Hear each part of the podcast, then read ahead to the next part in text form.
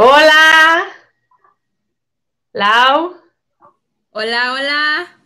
¿Cómo estás? Bien, ¿y tú, Tati? Bien, muy bien. Qué Gracias emoción. por la invitación. Aquí contenta de estar contigo. Sí, sí, lo logramos después de, de endosar niños por ahí, este, poner todo en orden, la tecnología, lo logramos. Aquí estamos, felices. Bien. Oye, escuché que estabas en una, en una subasta, ¿no? Muy bien, tú muy bien. Sí, toda una subasta en el grupo. Sí, qué padre. Ahora, ahora se han puesto de moda este las subastas. Yo como que no le, no le decía cómo subastar, pero ya, ya le entendí y creo que está padre que, que la gente vaya como entendiendo que, se pueden hacer muchas cosas con la tecnología y yo que estoy como tan en pro de la moda este, de segunda oportunidad, me parece algo increíble. Pero bueno, estaba dando a ver si se conectaba para saludarlos, pero no importa, así estemos tú y yo, yo sé que después de este programa lo ve mucha gente este, en desfasado. Entonces, pues, está bien, ahora los que están conectados, bienvenidos, bienvenida Lau. Gracias. Este es un episodio más de Mamá Crack. Esta es una variante porque íbamos en noches de fogata, pero ahora es noche, pero no hay fogata. Les debemos la fogata. Pero, ¿sabes que Lo estuve pensando y me parece, eh, pues, muy, muy sabio de tu parte. Lau me dijo, mejor vamos a hacerlo virtual porque nos estamos hablando y no sé qué. Y yo dije, sí, bien, como, como tú quieras, pero justo en estos días pensé que esas son las pequeñas cositas que podemos hacer y que pueden cambiar bastante, este, como que tienen impacto. Es como, ay, nada más es esto, nada más es esta salidita y nada más es esta. Y qué bueno, me parece muy, o sea, está congruente. Y pues bueno, bienvenida a nuestra fogata virtual. Les debemos el pollo. Pues te agradezco yo muchísimo, Tatiana, que tú me hayas apoyado y respetado esta decisión, este, porque, pues sí, yo creo que la empatía es lo, lo, el número uno para poder salir adelante de cualquier situación. Y ahorita la, la pandemia que estamos viviendo a nivel mundial, solo es cuestión de empatía, porque el decir, no, yo no, a mí no me va a pasar nada, o yo si me enfermo, bueno, me acuesto 15 días y no pasa nada, pero no estamos pensando en las demás personas. Entonces, sí. eh, si ves a tu abuelito, a tus papás, a, a, personas que pueden ser vulnerables, este, no estás pensando en ti. Entonces, creo que el pensar en el prójimo es, es ayudar muchísimo. Y en eso, eso estoy yo, sí. pensando en los demás y pues obviamente, por consiguiente, mi familia. Y te agradezco muchísimo que, que me hayas apoyado en que fuera así. Sí, aparte, la verdad es que la tecnología ya nos deja hacer como muchas cosas. Digo, sí, estaba padre, ya nos tendremos que estar así como el cafecito, la cervecita o algo más como en vivo, más de cerca, pero está padrísimo. Lo importante es aquí, pues lo que vamos a transmitir y yo creo que eso no tiene barrera con la tecnología. Entonces, pues bueno, los que nunca nos han visto, este, historias de emprendimiento y crianza con Mamá Crack son, eh, salió de una idea de, pues que a veces estamos como sumergidas en, en, nuestra historia ahí de mamás de voy y vengo y cuido hijos y yo dónde estoy y no existo y a todas hemos pasado como por alguna especie de crisis. Exacto. Entonces, pues bueno, yo empecé como como a escuchar otras historias de otras mamás y decía, no, no en el plan de, ¿cómo es que ella sí puede y yo no? Sin embargo, fue como de, ¿qué están haciendo? Que sí están pudiendo, pero en un plan como inspirador. Entonces, empecé a voltear a ver a gente que, que a mí me, motivaba, me, hacía que me dieran ganas de, hacer un esfuerzo, de tomar como tus no sé, algo siempre quería conocer. Entonces de ahí sale esta idea de, de, enriquecernos, porque los logros de una son, pueden ser las inspiraciones para otra. Entonces, por eso es que yo te invité, Lau, porque igual que yo eres mamá de tres, y pues tienes dos proyectos echados a andar y han impactado en un montón de gente y al final, pues ya que contigo, eres una mamá terrenal, común y corriente como cualquier otra, y pues de eso es lo que quiero que nos platiques, o sea, ¿quién es Laura Carmona? ¿Dónde nació? ¿Qué estudiaste? ¿Te casaste? No te, bueno, no importa si te casaste o no, pero lo importante es como cómo inicia esto de ser mamá, ¿Qué, qué, cuáles eran como tus expectativas de antes de tener hijos, de, de, no, yo voy a ser, este, no sé, abogada o lo que sea, y cómo fuiste como plasmando todo esto junto con, con tus hijos. Muchísimas gracias, Tati. Pues sí, efectivamente, yo creo que eso que dices es, es real, tal cual me ha pasado. Y cuando veo a alguien más, me gusta verla, me gusta observar todo lo que hace. Jamás con el afán de criticar, ni, ni con ese tema de envidia, ni celos, como dices, sino decir, ¿qué hace ella que yo podría hacer también y me podría beneficiar en lo que yo quiero hacer, ¿no? En, mi rubro, en, porque también es muy importante saber que cada una tenemos nuestra esencia y nuestra especificación, ¿no? O sea, no voy a poder hacer, te comentaba que escuché la, la entrevista que le hiciste a Ale Borboya y a Claudia González y que son también unos mujerones y este, y que yo, digo, jamás voy a estar haciendo a lo mejor lo, mismo que ellas hacen, pero de una u otra manera lo que a mí me encanta lo puedo hacer con la misma pasión y de la misma forma que, que ellas impactan. Entonces, es padrísimo porque nos ayudan, nos ayudamos muchísimas. Cuando también me platicaste esta iniciativa que tenías, este, el por qué hacer estos, estas pláticas, estas reuniones, también me encantó. Y te lo dije, te dije, wow, qué padre, porque sí lo necesitamos, o sea, necesitamos escuchar nosotros, es bien difícil este, enterarnos porque siempre vemos solo una parte de esa mujer, solamente la vemos trabajando, incluso, pues sí, a veces, como te digo, no es criticar, pero a veces sí caemos en esa de juzgar, de mira, y no está con sus hijos, ¿no? O sea, anda, y trabaja y trabaja y no atiende a sus hijos. Porque así somos, o sea, somos humanos y de repente nos llega esa... Ya se está haciendo rica y dónde están sus Crítica, exacto, exacto. Anda ayudando a todo mundo y a sus hijos allá abandonados, o sea, no. No saben lo que... Exacto, o sea, a lo mejor puedes andar ayudando a todo el mundo y trayendo a tus niñitos atrás que están aprendiendo a ayudar a todo el mundo. Entonces, toda esa enseñanza que le estás haciendo a tus hijos con tus acciones es súper valioso. Y pues me siento muy contenta, eh, con muchísimo gusto les platico quién es Laura Carmona, cómo, cómo creció, cuáles son sus, fueron y son sus ideales, porque han cambiado, definitivamente han cambiado. No mucho, pero sí en, se han ido así como por... Un recalibrar, ¿no? Sí, exacto. Pero me siento muy contenta a lo que estoy haciendo el día de hoy, como lo estoy haciendo, y, y creo que no va mucho alejado de la niña que, lo, que dijo algún día lo que quería hacer de grande. Y ahorita se los a platicar. Muy fuerte eso, ¿no? Este, a mí, a mí me, en algún momento sí me pesó mucho que yo decía, es que quería ser diseñadora y quería ser, y de pronto te encuentras en un caos de, es que no soy nada, no nada, es que también hay que abrazar el caos, como decíamos con Claudia, es temporal, y ahí encontrar como, pues, fortalezas, este, es como cuando tomas partido de una cosa u otra, decir, esto sí me gusta, esto no me gusta, y para adelante. Y fíjate que no a lo mejor lo vamos a hacer en la misma forma que lo imaginábamos de niñas. El otro día estaba hablando yo con una persona que me decía, yo soñaba ser maestra. Me dice, ahorita nunca he sido maestra, nunca me dediqué a dar clases, pero da coaching y da otro tipo de, pláticas. Me dice, de una u otra manera estoy ayudando a la gente a aprender, ¿no? Entonces, a lo mejor inviertes en ese tal cual, esa idea cuadrada que tenías, pero sí estás haciendo más o menos tu objetivo, que es enseñar o algo así, ¿no? Pues yo nací en Michoacán, yo soy de Uruapan, Michoacán, familia es de allá, y me vine desde los siete años aquí a vivir a Querétaro con mis papás. Mi papá por cuestiones de trabajo lo tuvieron que, lo trajeron para acá y pues nos venimos.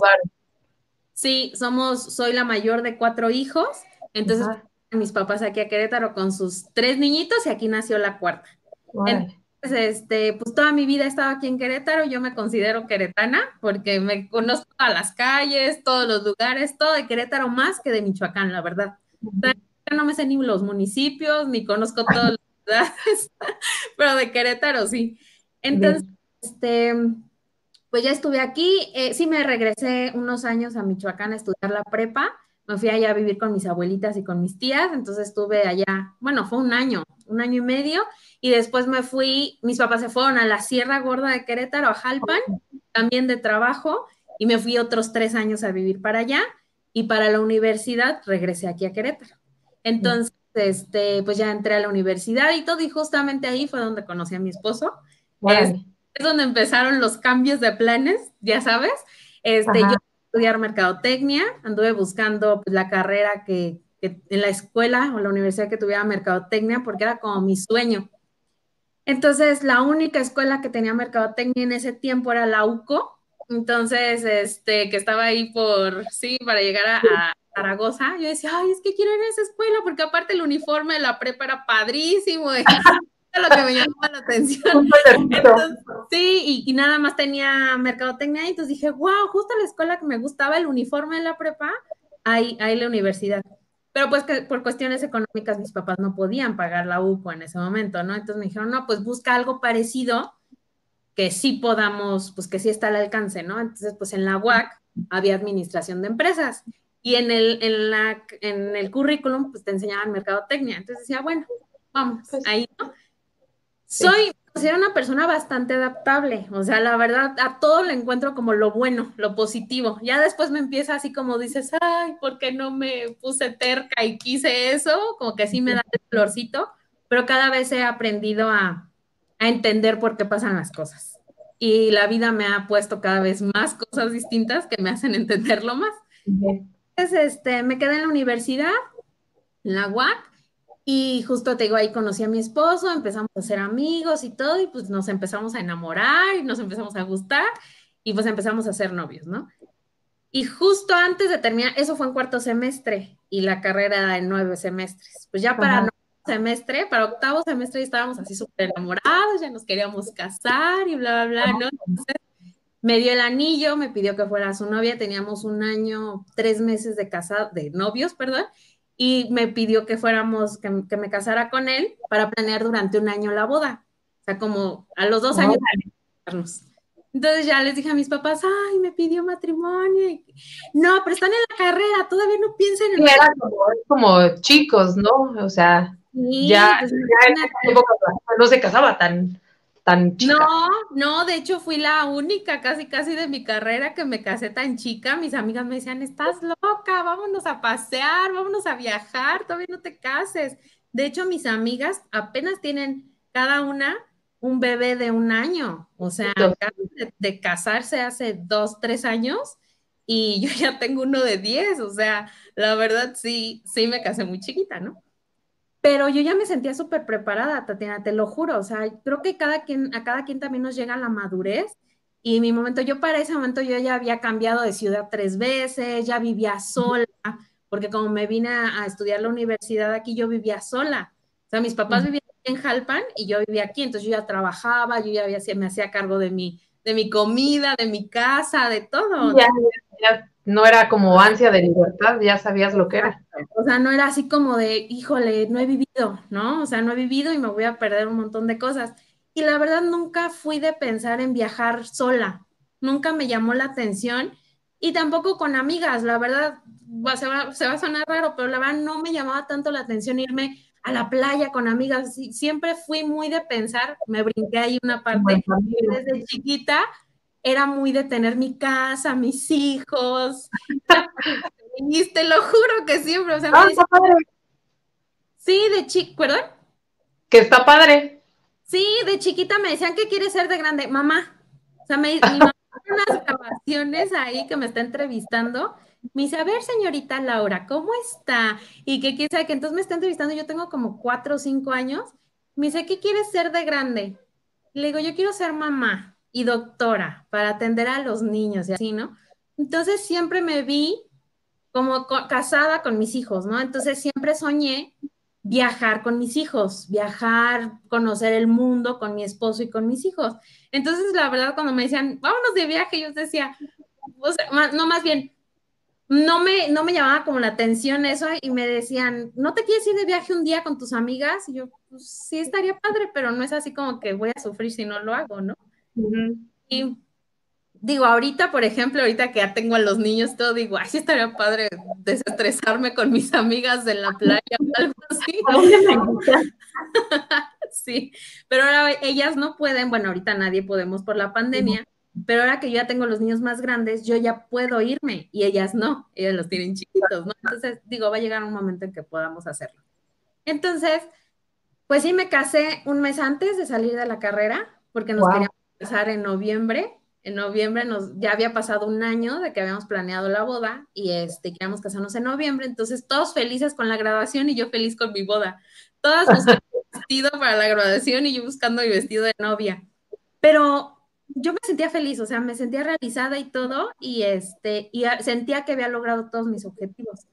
Para esto, este, otra cosa que te digo que cambió un poco era que yo cuando entré a la carrera, como yo quería estudiar mercadotecnia, yo decía, no, es que voy a terminar la carrera y voy a hacer una maestría para ser super pro en lo que haga, así todo lo más este, actualizado en mercadotecnia, para ser como gerente o estar en el top de la empresa en donde trabaja y hacerla crecer muchísimo, ¿no? Por, por la marca, por, por la publicidad y todo. Entonces eso me llamaba mucho la atención. Ya que conocí a mi esposo, bueno, a mi novio en ese momento, ya dije, ay, no, maestría, no, ya qué flojera. Ya, y ya me imaginaba, te digo, ay, cómo voy a decorar la casa y cómo la voy a ordenar y qué bonito. Y mi plan era, siempre lo dije, o sea, siempre dije, me quiero casar a los 22 años y dos ah. después, dos años después tener a mi primer hijo y que sea niño, porque yo fui hija mayor. Yo, yo fui hija mayor y no me gustaba ser la mayor. Yo dije, ay, hubiera estado más padre tener un hermano que me, no sé, que practicaran con él antes de, mí, ¿no? Este, y, yo decía, quiero que sea un niño. Pues sí, o sea, dicen que a veces lo que pides, que tenga pides porque se te puede conceder, ¿no? Y tal cual, me casé a los 22 años. Oye, te voy a contar una cosa, perdón que te interrumpa. Con mi tercera hija, bueno, nacieron los dos primeros y así el parto así de, ¡ah! Eh, es que yo no voy a, quiero volver a parir nunca más. No quiero un parto nunca más. Y téngale que, que vuelvo a quedar embarazada. Y efectivamente, como dices, lo que, lo que dices, lo, lo atraes. No fue un parto, por más que lo intenté, fue cesárea. Y dije, el universo me hizo caso. Yo dije que por parto no volvía a pasar, por todos los intentos que hicimos. Así es que ahí lo tenías decretadísimo. Decretadísimo. No pasa, pero sí me queda claro. Que, yo no sabía, cuando yo siempre decía que a los 22 años me iba a casar, yo la no me imaginaba qué tan maduro es uno a los 22 años. Yo ya me imaginaba una mujer adulta, ¿no? O sea, madura. No, no analizaba. Ajá, o sea, no, no analizaba que era una joven, una chava de la universidad. O sea, nunca me puse a analizar eso. Entonces, para mí era muy fácil a los 12, 13 años decir que me iba a casar a los 22. Ya con la realidad, pues digo, no, no me eché para atrás. Dije, ay, va, qué padre, ¿no? Después o sea, dije, ay, sí es cierto, se convirtió en realidad.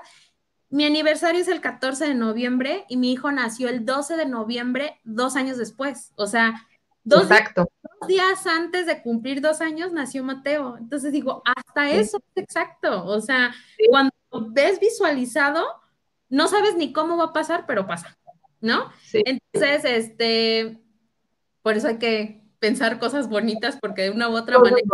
sí, exactamente.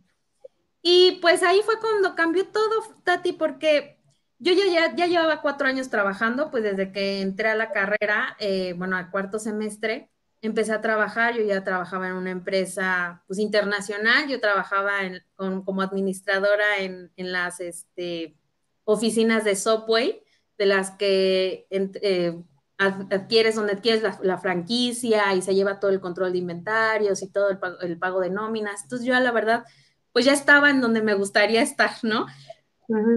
Ya no estaba como pensando en yo organizar la mercadotecnia porque yo ya no había estado estudiando mercadotecnia, ya se había este, diluido un poquito ese, ese plan porque pues me metí a, la administración general y me empezó a llamar también lo de recursos humanos, me empezó a llamar mucho la atención. Entonces todo lo de las entrevistas, contratar gente, la nómina, todo eso me gustó mucho, entonces como que me quedé muy a gusto en esa área y pues nació luego el niño, nació Mateo, Y, y sí, yo fui, perdón, esta es mi forma de pensar, pero yo sí dije, si voy a tener hijos, no los voy a meter a la guardería, ¿no? O sea, ¿qué caso tiene que pase siete horas en la, en la guardería y yo trabajando? No, entonces me salí de trabajar para atender a Mateo. Pues seguí cuidando a Mateo todo el tiempo y, al, y, me la estaba pasando increíble con un bebé. Le decía a mi esposo, ay, qué padre, es, muy a gusto tener un bebé y qué bonito. Y aparte vivíamos en una microcasita que tenía el bebé aquí y yo podía estar acá cocinando, entonces limpiaba en dos minutos y terminaba el tiempo y me podía quedar viendo ahí grabando al bebé. Esa mamá que está grabando el bebé así como abre un ojo y abre la boca. Tengo videos y videos de Mateo así horas y horas. Entonces digo, qué chistoso es cuando tienes un hijo a cuando tienes el tercero que ya no tienes videos, ¿no? El tercero. Entonces, este, dije, ay, no, quiero tener solo un hijo un rato más, no quiero tener otro bebé. Por más como feliz con tu realidad. Exacto, yo contentísima, te lo juro, me sentía soñada, este, y aunque había planeado mi, vida según era que dije, a los dos años del bebé, que llegue el otro bebé, ¿no? La manita, yo quería que fuera niña. Y le dije a mi esposo, no, nos esperamos, estoy muy a gusto con Mateo, que pasen más años, a lo mejor cuando tenga unos cinco años, que llegue la otra hermanita. A los dos años y medio llegó la otra hermanita, o sea, todo ya venía organizado desde el universo. Entonces quedé embarazada también, Mateo. Yo así, ay, no, está todavía chiquito. Pues sí, justamente cuando Mateo tenía dos años, nueve meses, nació María René. Y ya, no, nada más dos niños, qué padre, la niña y el niño, el sueño de todas las, las parejas y todo. Y pasan los meses, un año, dos años, y me dice mi esposo, ya me voy a ir a operar. Yo sí, muy bien, para ya no tener bebés, perfecto. Sí, me dieron la cita en 15 días, qué padre, perfecto y todo. A la semana me empiezo a sentir mal. Tengo asco, y es que me siento muy cansada, y es que me siento muy mal. Ya venía la tercera. Hijo, espérenme, antes de que cierren aquí, ahí les voy.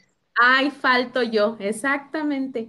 Oye, ahí te voy a preguntar algo, porque a mí me pasó un poco igual, la tercera completamente colada, pero ahora lo veo como que bueno, nos rompió el esquema así gacho, porque yo toda la vida me visualicé con dos hijos. O sea, alguien en, mi cabeza en algún momento sembró la idea de, no, pues dos hijos, dos manos, todo bajo control, como que me imaginaba, pues hasta de ir de viaje, ¿no? Este, tu esposo agarra uno, tú agarras el otro, todas las camas vienen de dos, todos los juguitos vienen de dos, y de pronto el quinto, o sea, el tercero, es como de, hasta luego, hasta para subirse en un autobús, en un avión, todo cambia porque queda uno, uno bailando, ¿no? Seamos nones. Me dio ahí un micro, ahí empezó como el caos para mí, la tercera, pero nos vino a enseñar mil, muchísimas cosas. Efectivamente, Tati. Eh, los niños se oye chistoso porque ahora ya lo usan como de burla, pero de verdad son bendiciones.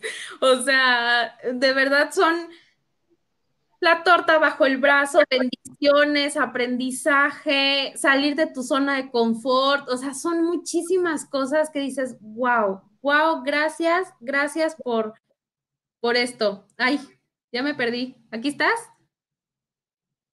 Se cortó Tati.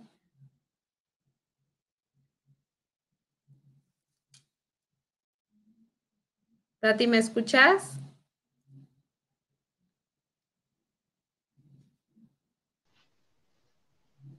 ¿Te caíste?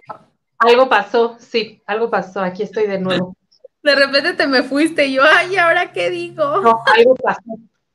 La verdad es que piqué donde no debía de picar, este, quería poner me gusta y me salí. Ay.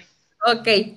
Yo quería, yo quería compartir este el, link aquí este, para, para que nos vieran. Pero bueno. Sí, sí fíjate. No, he visto este que de, pronto a veces no hay tantas personas viéndolo en vivo, pero de veras en la, como ya grabado, muchos días de, ay, mientras estaba haciendo el quehacer y mientras no sé qué, ahí lo ven. Entonces, pues bueno, saludos que se conecten después. claro que sí. Y Cris, de Cris Camacho, buen programa, Tatiana, con mucho cariño. Gracias. Este, pues sí, te digo que ahí es donde eh, empiezas a entender que te tienes que adaptar sí o sí a los cambios. O sea, ahorita si te fijas, ya te he platicado varios cambios en mi mentalidad, en, en mis planes de lo que yo quería a lo que realmente se fue dando. Este, justo llegó Antonieta, o nos enteramos que estoy embarazada de Antonieta en una etapa súper difícil para nosotros como, como familia. Eh, mi esposo se quedó sin trabajo, eh, estábamos en una crisis económica mal, mal, mal, mal. Y justo unos meses antes nos dicen que María Reina, nuestra segunda hija, tiene diabetes. Entonces, estábamos, aparte de ahorcadísimos de dinero, haberle tenido que hacer un montón de estudios para poder determinar todo del diagnóstico, doctores, medicinas, eh, de verdad, especiales de sangre, todo eso, ¿no? Entonces, decíamos, ¿y ahora qué más? ¿Qué más puede pasar? ¡Paz! Ahí va el bebé, ¿no?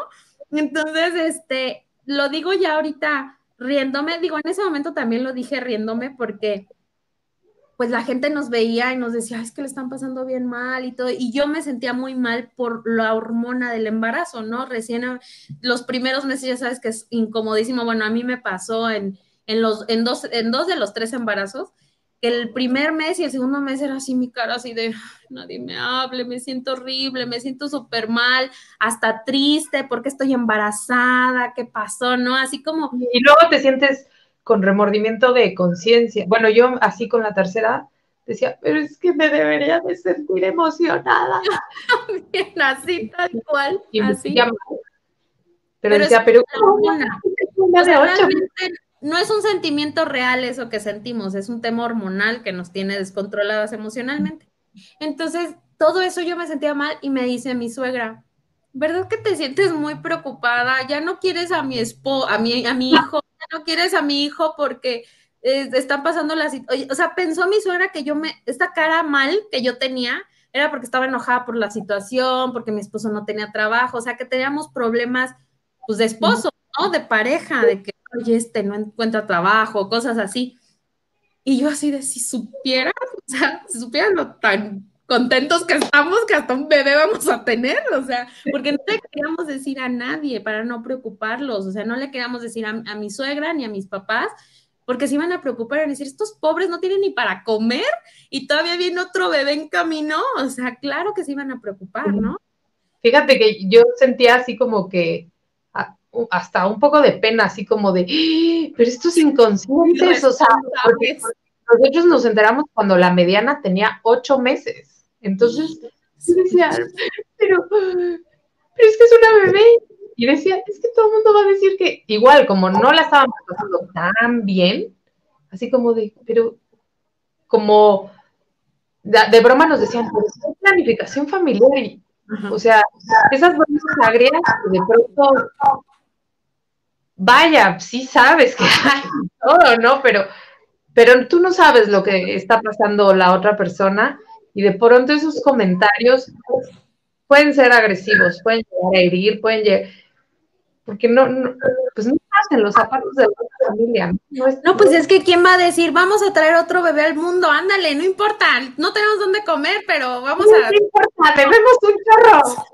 Así, o sea, no lo vamos a hacer conscientemente, o sea, no, no es adrede, o sea, es yo lo veo es, es designio de Dios, o sea, la verdad es algo que tenía que pasar porque tenía que pasar así. Te digo, incluso una, mi mejor amiga llegó y me dice, en este momento voy, cuando yo me empezaba a sentir un poquito mal, traía dudas, y dice, en este momento nos vamos a hacer de la prueba de embarazo, no puedo vivir con esta angustia, o sea, ella, como dices, esos comentarios de que, pues buena onda, pero de todas maneras te sientes incómoda, así de, no es posible que ya tienes dos bebés no tienes a veces ni para comer, está tu suegra apoyándoles porque nuestra suegra, nos, mi suegra nos apoyó muchísimo.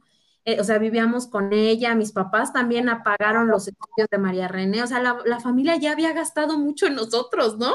Como para decir, ahora páguenos. El... Tiene otro. Entonces, sí, te digo, nos daba pena, pero bueno. Oye, a mí una amiga me dijo, no, yo ya mandé a fulano, a mi esposo, a que se operara, porque es que nada más de verte, o sea, no me imagino teniendo un pero yo, ah, sí, sí, sí. Gracias por tu empatía. así, así pasó. Y pues también él también dijo, pues ya, ya estás embarazada, ya ni modo, como dice el dicho, ahogado el niño, tapado. Voy a hacer la vasectomía, no me interesa, sirve que embarazada y todo, dejamos pasar el periodo correcto, lo que tú quieras, para que no haya el cuarto, ¿no? Entonces, este, pues sí, se fue a hacer su operación, afortunadamente todo bien, su conteo al final, entonces, pero eso era lo que a mí me daba mucha tranquilidad, Tati, o sea, yo decía, a pesar de lo que estamos viviendo, que cualquiera diría, híjole, ya se enojó el papá o ya, se, ya, ya el papá no puede con la responsabilidad de una niña con diabetes tipo 1 y ahora un bebé y que se le viene el mundo encima, muchos huyen, ¿no? Muchos van y no regresan. Entonces, como dicen, cuando falta el dinero, el amor sale por la, cuando ya no sé ni cómo va el pero sí, sí, lo hemos visto, te aprieta. Ajá, yo me sentía muy tranquila y muy agradecida que él y yo estábamos bien yo le decía, sí, estamos agarrados y que la tormenta nos está sacudiendo, pero tú y yo no nos soltamos y eso me tiene muy contenta. O sea, la verdad, eso, eso me da mucha, mira, y me emociono, eso me da mucha fuerza porque a pesar de que nos casamos chicos y que mucha gente diría, ay, no, esos niños no saben lo que hacen, van a terminar este, mal porque funcionaron, ajá. La verdad, creo que sí llevamos un matrimonio muy, muy maduro y muy, muy fuerte. O sea, ya acabamos de cumplir 12 años de casados y la verdad, todas las sacudidas, seguimos así, o sea, agarrando al otro y otro, uno deteniendo al otro, porque pues sí, sí está difícil, pero no nos soltamos y eso, eso lo agradezco mucho. Bueno, entonces nació la bebé. Como te decía, todo el día pegada a mí. Yo siento que también, como dices, los bebés desde, desde adentro sienten lo que está pasando en el exterior. Entonces, todo el embarazo de Antonieta yo estaba al 100% atendiendo a María René. Nunca me dediqué a ponerle música, nunca me dediqué a cantar, que hice con los otros dos, ¿no? Entonces yo era así de, sí, ya sé que tú estás bien allá adentro, déjame atiendo a la de acá afuera porque es un caos, ¿no? Aprender los cambios de alimentación, cómo inyectarle insulina, cada que se sentía mal y todo, sus consultas y todo. Entonces, yo no podía ponerle atención te digo, a la, bebé, a la tercera. Entonces, cuando nace, afortunadamente tenemos una doctora, tuvimos una doctora pro parto, ¿cómo se dice? Humanizado, todo eso. No, fíjate que los tres tuvieron que ser cesárea. Justamente desde el primer embarazo, el doctor como que dijo, no, no me quiero arriesgar, cesárea. Entonces, de ahí, de ahí, me, fregó todos los embarazos porque no tuve ni, uno, un parto natural. Entonces dije, bueno, dentro de lo que cabe, que sea lo más humanizado posible, ¿no? Que lo más que se pueda me saquen a la bebé y luego, luego me la dejen a mí aquí, lo más que se pueda, yo sé que la tienen que revisar y lo que tú quieras. Y pues sí, así se pudo, puso, se pudo lograr. En cuanto nació Antonieta, la limpiaron y luego, luego no me la envolvieron, como siempre, que te la envuelven y le ponen todo. No, me la dejaron aquí piel a piel. Entonces así me llevaron con ella al cuarto, así que se me bajara la anestesia de las piernas y todo entonces desde ahí se hizo un, justamente ese contacto que la niña necesitaba. Y de ahí no se, me no se le ha soltado el vínculo, o sea, duró dos años tomando pecho, o sea, no me soltaba, no me soltaba. Y, yo decía, no, no, no voy a acelerar nada porque nueve meses no le hice caso. Entonces merece su atención, ¿no? En algún momento lo necesita. A la fecha es una niña muy independiente, o sea, hace todo sola, pero necesita estar cerca de mí. O sea, ella se sirve agua, ella se viste sola, ella va al baño sola, pero de repente es así de, le digo, ¿te quieres ir con tus, bueno, antes de la pandemia, así, ¿te quieres ir con tus tíos o con tus abuelitos? No, yo contigo, yo contigo. Entonces sí necesita mucho de mí, pero digo, es parte también de su personalidad y de todo. Pero, pero bueno, mientras estaba ahí dándole pecho todos los días, me sentía improductiva, y decía, Dios mío, estaba jugando con los niños en la sala y mientras la bebé pegaba y todo, y decía, no, es que algo tengo que hacer, algo dentro de mí decía que algo más tenía que hacer, algo más de ser mamá tenía que salir de mí, no nada más, o sea, yo este, este pensamiento se me hace tan fuerte, yo tantas veces lo he reflexionado, si, si es como algo que, que como la sociedad, el tiempo que nos tocó vivir, nos lo impusieron desde muy chicas sin querer, porque a mí también me, empezaba a entrar una ansiedad de, pero no estoy haciendo nada. Estás haciendo algo increíble, estás criando a tus criaturas, o sea. Estás haciendo mucho. No te deja, no te, a mí no me dejaba en paz. Y como las ganas de querer hacer algo, pero, o sea, tus manos, tu cuerpo, tu energía, todo está ahí comprometido con, con tus Completamente. Sí, completamente. Mira, yo a veces siento que ya lo traemos, Tati. Yo siento que sí es, es ese ser emprendedora. Porque te voy a decir algo, yo vengo de una familia muy tradicional, o sea, muy de que la mamá tiene que quedarse a cuidar sus hijitos, así mi abuelita, mis abuelitas y todo, y el papá es el que sale a, a comprar y a hacer todo. Cambió mucho en una época de mi vida. ¿Quién está? Adri Figueroa. Hola. Hola, Adri. Este, en una etapa de mi vida con mis papás, mi mamá era la que trabajaba y mi papá se quedaba en la casa. Por cuestiones de trabajo tuvieron que cambiar los roles, pero nunca fue algo como impuesto de no, tú tienes que quedarte, o sea, yo lo vi con mi, con mi familia, pero no que me lo impusieran, ¿no? O sea, ay, qué padre, pero, pero era algo que yo quería hacer, o sea, de hecho mi mamá me decía, quédate tranquila, cuida a tus hijos. Ella sí, te digo, me decía, estás haciendo... Ajá, ¿qué necesidad es que te andes agobiando, estresando con más actividades? Tú atiéndelos. Es más, me decía, ni te preocupes por la casa, tus hijos son primero, o sea, dedícale tiempo primero a tus niños antes de preocuparte si la casa está tirada o no está tirada. Pero, pero sí era algo así que yo decía, ay, pues, ¿qué hago? O sea, estoy aquí y ya sabes, ya tenía el celular, ¿no? Entonces en ese tiempo estaba viendo Facebook, viendo cosas, ¿no?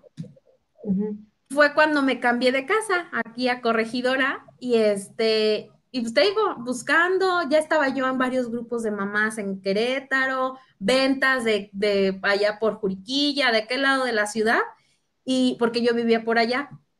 Entonces de repente, pues yo aquí pegada con una bebé, yo decía, no puedo salir a comprar pollo, o sea, salirme con los tres niños y salir de compras mi esposo tenía eh, horario corrido en su trabajo, entonces, a ver quién me lo puede traer a la casa, pero todo era entregas por allá. Ah, no, pues entramos en Juriquilla, entramos, entregamos en, en Jurica. Y dice, ¿no hay ventas corregidora o algo? O sea, alguien que traiga aquí a la casa un garrafón de agua o algo así. Este, y, y pues no, no había. Entonces fue cuando dije, ay, voy a hacer un grupo. O sea, voy a hacer un grupo de que aquí ofrezcan en corregidora.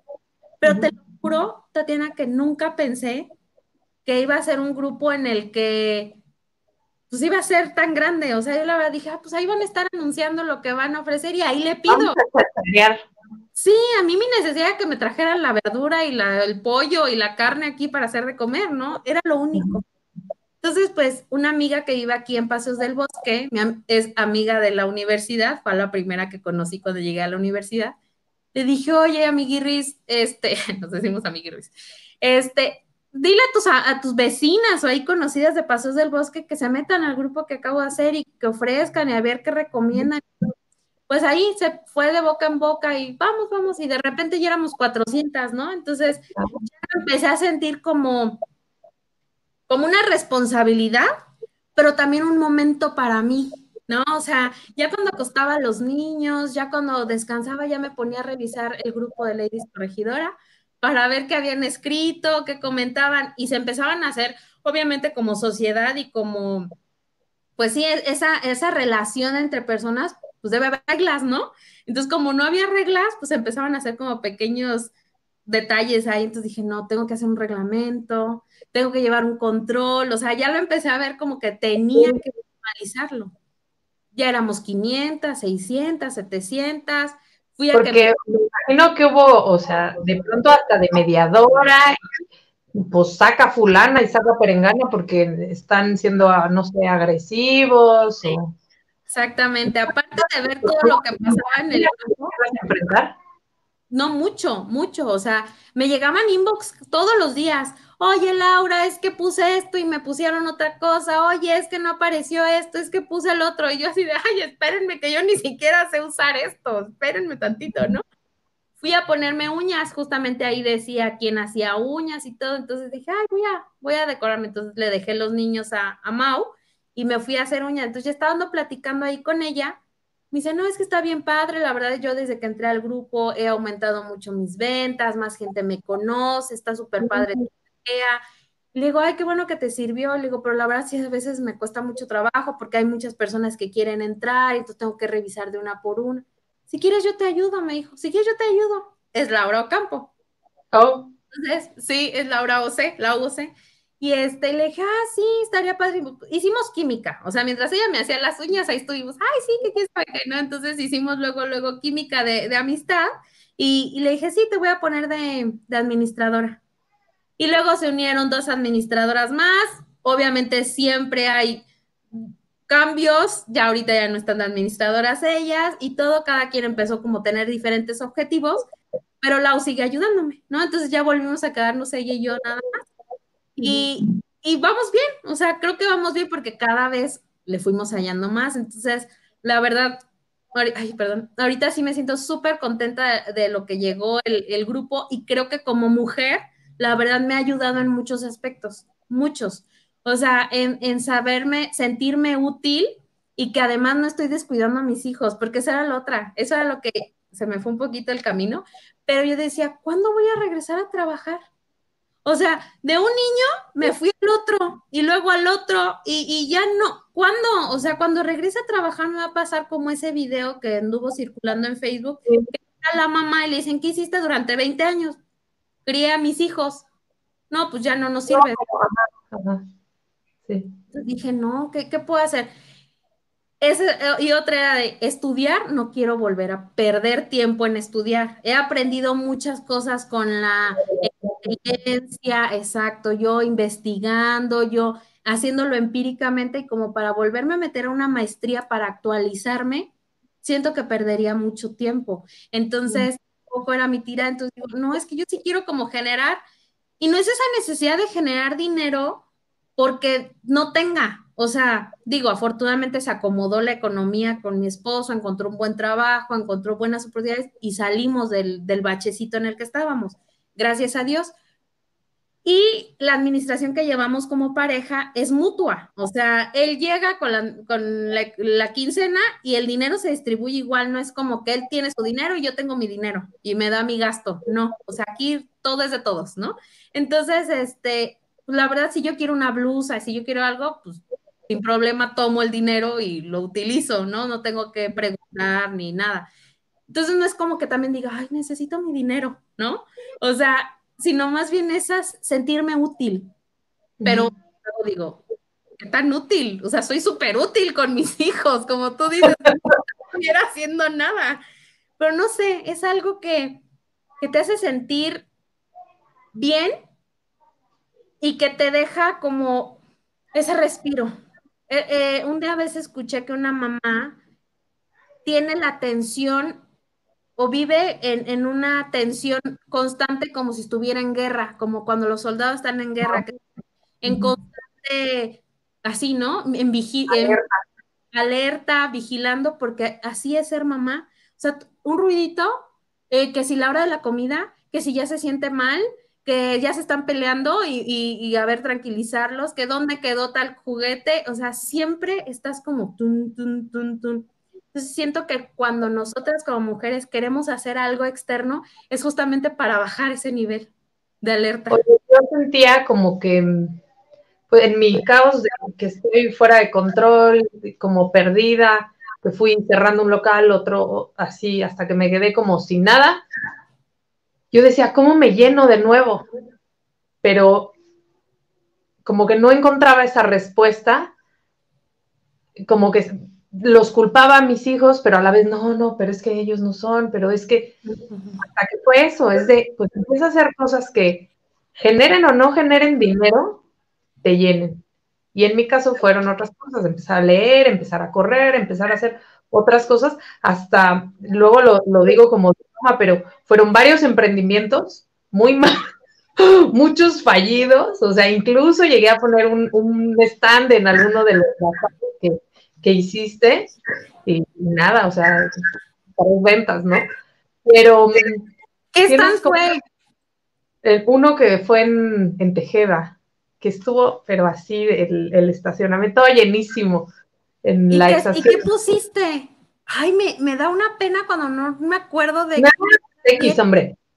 Este, yo de origen soy diseñadora de modas y una amiga me, me entusiasmó de, no, sí, lo que a ti te gusta, algo sencillo, compartimos pero es, este, el aprendizaje en esto es que a veces no podemos, y lo platiqué con Claudia, cuando emprendes de manera emocional, a veces te lleva a un caos financiero. Y sí, o sea, yo era mi ansia de emprender, pero ni estudié bien si era lo que se iba a vender, si era, o sea, nada, nada más era la ansia de, de, yo pongo algo, yo hago algo, me prestó un dinero mi esposo, dice las camisetas sí quedaron padres, al final sí las vendí, pero fueron como de más, o sea, no. Sí, no estuvo bien estructurado. No, claro que no. Estaban para el bazar y fue como de rápido, ¿qué, qué, qué? O sea, no había como un propósito real, no nada. A lo que voy es que se me fueron juntando como varios fracasos este, em, emprendedores, por así decirlo. Pero el entender que, que, no estaba como conectada con un propósito, que nada más estaba emprendiendo por el impulso, eso lo cambió todo. Y que si yo ponía como, o sea, también eso es mamá crack, ¿no? De compartirles pues, todas esas malas experiencias y baches y, y de, lo estás haciendo súper bien. O sea, la situación en la que estés, déjame decirte qué es lo que necesitas, que tus hijos lo necesitan y que ese aprendizaje solo está para... Tú tienes la decisión de o empoderarte con todos esos casos, como en mi caso, o decir soy una tonta. Y ya. eso te iba a decir, que, que esos son necesarios. O sea, a veces decimos, ay, qué tonta soy. Es que lo debía haber hecho así, así. Pero si no lo hubieras hecho así, no te vas a dar cuenta que lo tienes que hacer diferente. Claro.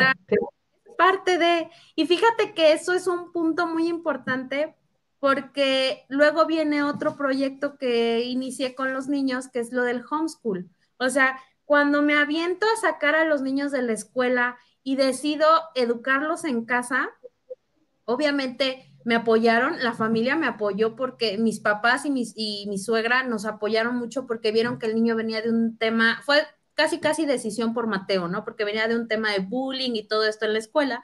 Entonces veían ya al niño tan mal que me decían, sí, te apoyamos, qué buena decisión de que lo saques de la escuela, ¿no?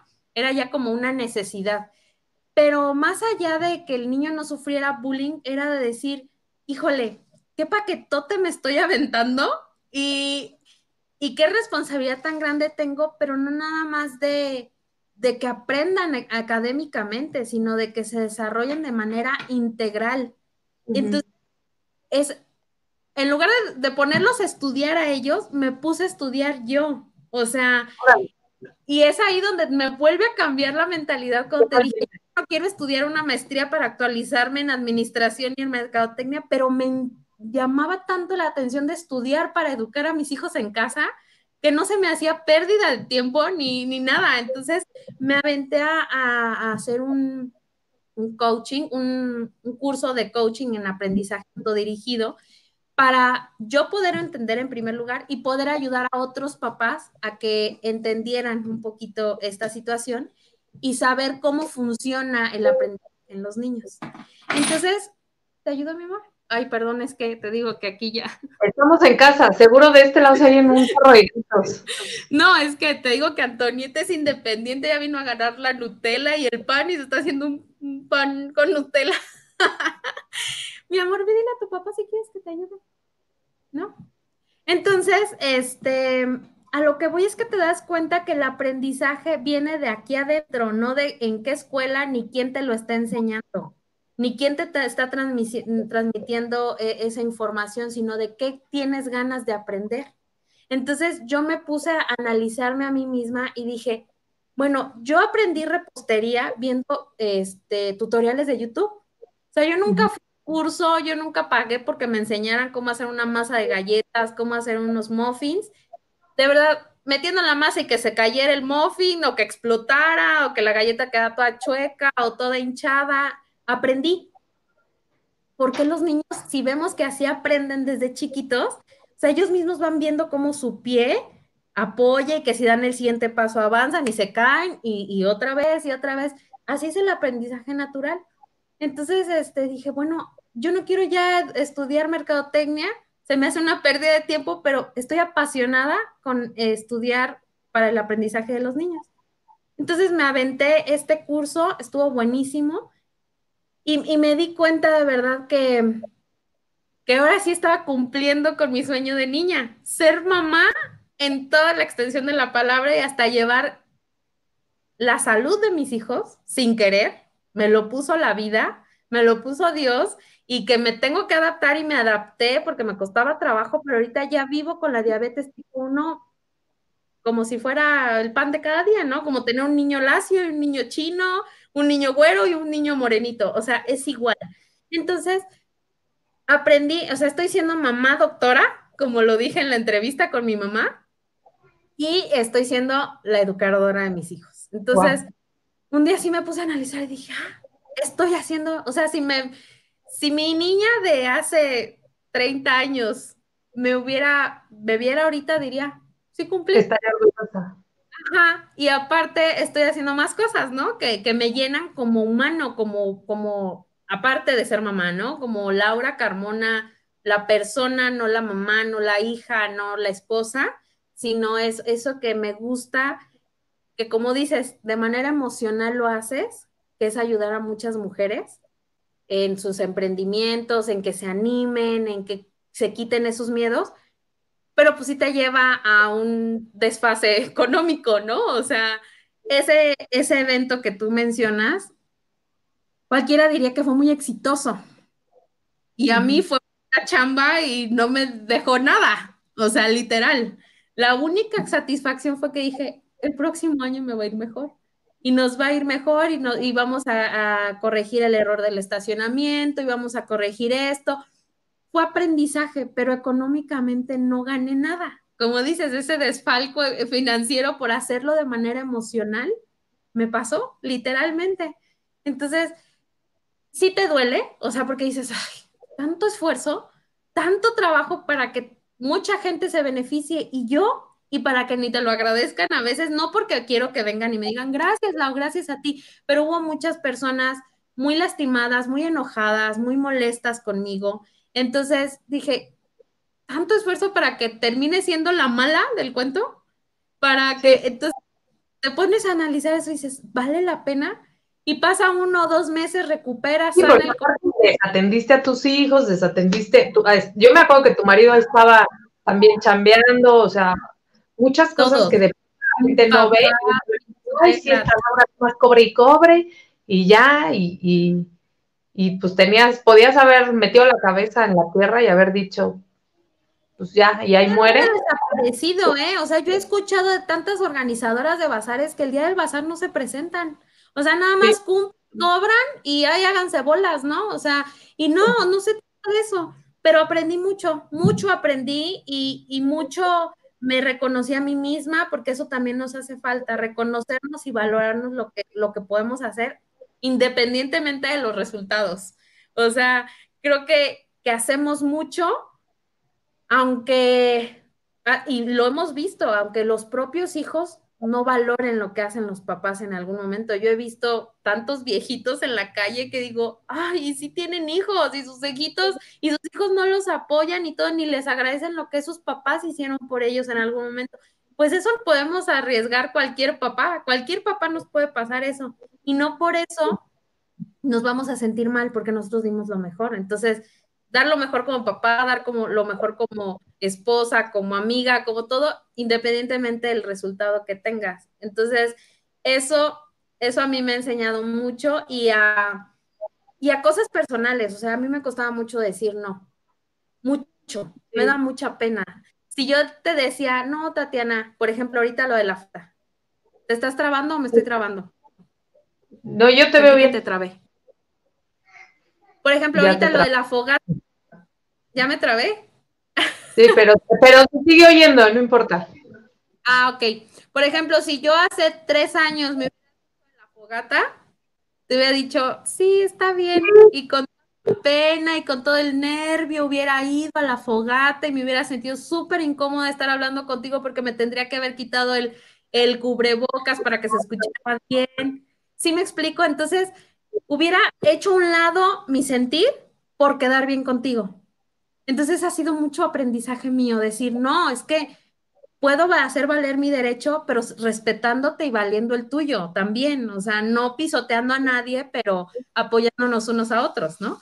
Que por eso el eslogan, unidas logramos más, o sea, creo que, que hablando y, y, haciendo esa empatía, creo que logramos mucho, entonces, ay, te digo que yo me extiendo y me voy, pero pues hasta no. ahorita es mis proyectos, este, creé lo de Proyecto Mamá, ¿Por qué? Porque justo creo que me da, me gusta trabajar por proyectos, por, por, por planes, así, por, por ideas concentradas, porque si pienso mucho, no hago nada y nada más me emociono y me disperso y no hago nada. Entonces dije, como proyecto mamá, pues sí, es, es educar a mis hijos, pero lo estoy haciendo en todos los aspectos, o sea, llevando su educación académica, haciéndome cargo de que un día tengan un documento, que ante la sociedad sean personas que cumplieron con todo lo establecido, porque pues se tienen que cumplir cosas a nivel de sociedad, y este, en tema de salud, o sea, a alguien, así como tú con mamá crack, dije, a alguien le puede servir mi experiencia,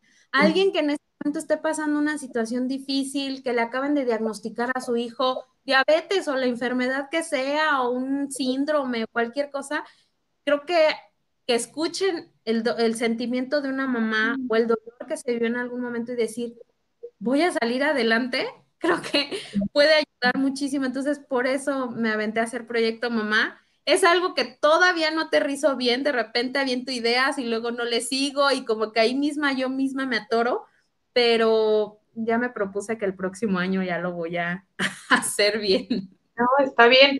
Todo, yo he entendido que todo tiene tiempo, este, yo te admiro que, que, de pronto pareciera, Laura, como si fueras como sin pensarlo, así como un paso adelante, porque empiezas con el grupo sin saber cómo, como te anticipaste un poco a este como necesidad que iba a haber ahora con todo este tema de la pandemia, de, precisamente de crear comunidad, de, crear red, crear este pues echarnos la mano unos a otros, de saber quién, quién corta el pelo, quién no sé qué, de manera digital. Te, te, adelantaste unos años y de pronto también con lo de la escuela, el, el tema de tus hijos, o sea, muchas mamás se vieron orilladas a sacarlos de la escuela también y con mucho nervio y con mucho todo. Y cuando todo esto ocurre, tú ya estabas parada firme en todo eso. Entonces, momentos que fueron difíciles de toma de decisiones y bla, bla, bla, de pronto lo veo ahorita como, qué padre que tú ya estás siendo como un faro para muchas otras personas. Y eso te lo aplaudo y te lo felicito. Y también quisiera transmitírselos a otras mamás que si de pronto alguna idea, por loca que, que sea, está en sus corazones, que le den una oportunidad.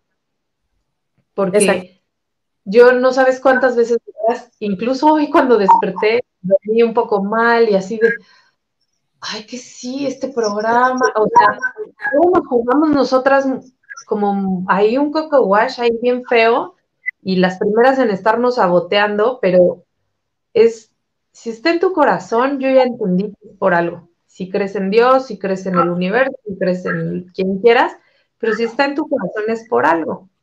Y pues qué padre que al darle una oportunidad puedes impactar de manera tan positiva en las personas. Entonces, te lo felicito enormemente, te felicito tu, tu sencillez, porque también yo tenía la intención en este programa de este, transmitir, o sea, mucho se, se, ve ahora este, como influencers, te podríamos llamar como una influencer, a lo mejor tú no te ves a ti misma como tal, pero si lo preguntamos, este, mamás influencers seguramente te van a este, mencionar, pero te veo como una mamá este, completamente sencilla. Eh, a mí de pronto me hace ruido ver algunas personalidades que están hablando que si la bolsita no sé qué, y, que, y yo digo, hey, o sea, el país en el que vivimos, O sea, el porcentaje que tiene acceso a ese mundo tan maravilloso y tan irreal es muy poco. El que te presentes tal cual, con todas las dificultades, con contarnos de tus crisis y de todo, me parece grandísimo, grandísimo. Muchísimas gracias, muchísimas gracias, Tati, pero, pero así somos todas, o sea, a veces, a veces justamente, como te digo, no nos damos ese valor. O sea, algunas dicen, no, pues yo no, yo apenas con mis hijos, pero pues de repente hago unas galletas y, y cuando te pones a analizarte, o sea, dices, ¿en qué momento tiene esa mujer de tiempo de hacer todo? Pero es esa, ese ímpetu, como dices, de hacerlo. Y, y, también está padrísimo, rescato mucho eso que dices, que si ya lo traes, hazlo. Siempre buscamos hacerlo perfecto y que tener todo ordenado, todo planeado y todo estructurado para dar el primer paso. No se va a poder. Mi hermana me decía una vez, oye, ¿tú cuando te casaste sí estabas bien segura que te querías casar? Y le digo, pues creo que sí, o sea, sí estaba bien segura, no sabía cómo iba a funcionar todo, pero yo sabía que algo bueno venía, o sea, que iba a estar padre. Me dice, es, es mi miedo, o sea, y muchos, muchos jóvenes ahora los escucho que dicen, es que ya quiero tener la casa, el carro perfecto, el trabajo perfecto. Un millón de pesos. Un millón de pesos o más en la cuenta, beca para, para poderme casar. No, pues te vas a casar a los 60 años, o sea, porque para que puedas tener eso, está, no está fácil, o sea, y no lo digo no, O sea, llega algo y te rompe el plan y entonces es cuando quiebran tantas cosas, o sea, quiebran en el sentido de, pues falta resiliencia, este, adaptabilidad, porque no estaba en los planes y ya no sé qué hacer. Entonces, pues. Exacto. Exactamente. No a lo loco, vas a ir encontrando cuando lo de la escuela que dices, me decían, ay, qué bárbara, te admiramos, ¿cómo tienes a los niños todo en la casa? Yo no podría. La verdad, no me río, pero digo, dices que no puedes, ahí te va la prueba, para que puedas. Y todas tuvieron que quedarse con los niños en la casa y no pasó nada. O sea, era cuestión de adaptarnos, o sea, yo sé que es difícil, pero ¿por qué? Porque tenemos expectativas. Yo creo que lo difícil de un cambio es las expectativas cambiaron.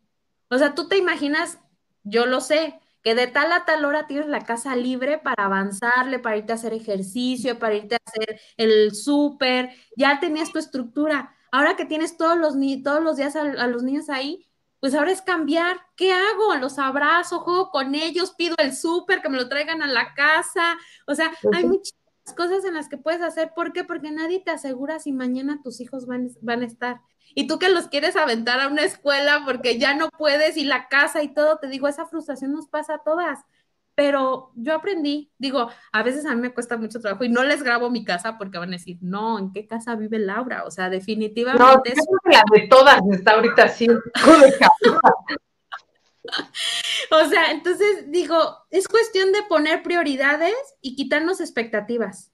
Pues no imaginar esa casa perfecta que dices las influencers que tienen su árbol de Navidad gigante y, unos pisos blancos perfectos. Y todo, no les combina todo. Y yo digo, o sea, me empecé a arreglar hace dos meses. Estuve seis meses en pijama. Bueno, no en pijama, pero, o sea. No tiene nada de malo. o sea, cada quien tiene su proceso. Pero pues de verdad que está muy padre que hagas estos, estos videos. Tatiana, de verdad te felicito. Yo ahora te felicito a ti y te agradezco tus porque de verdad está muy padre escuchar a todas y que todas tengan esa posibilidad de, porque de verdad a veces no te lo crees hasta que te oyes decirlo. O sea, cuando estás platicando y te das cuenta y dices, ay, sí es cierto, hice todo eso. ¿En qué momento, no? O sea, ¿en qué momento pasó? Porque cuando lo estás viviendo sientes que no va a terminar pero volteas hacia atrás y dices, todo corrido, todo esto he pasado y aquí sigo fuerte, con esperanzas, oh. con, con, ganas de seguir adelante. Te digo, yo hace un año me prometí, me juré que no iba a volver a hacer un bazar navideño.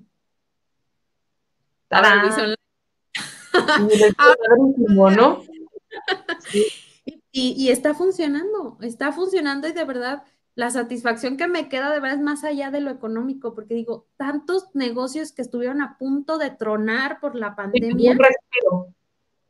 Sí, o sea, salíamos de mi esposo y yo salía, salía mi esposo más que nada y me decía, ya cerraron el negocio de tal, ya cerraron, ya cerraron, ya cerraron los de los pollos, ya cerraron la estética, ya cerraron donde él se iba a arreglar la barba.